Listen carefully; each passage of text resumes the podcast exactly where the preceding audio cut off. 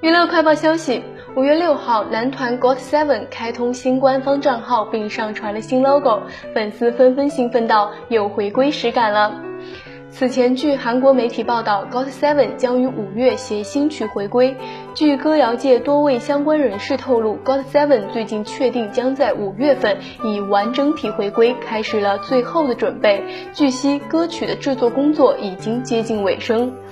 六号，华纳音乐韩国官网更新所属艺人 GOT7 信息。二零一四年一月十六号出道的 K-pop 男子组合 GOT7，Billboard 音乐大奖顶级社交艺人部分获得提名，四十二个国家 iTunes 排行榜同时获得第一名等，证明了其全球人气。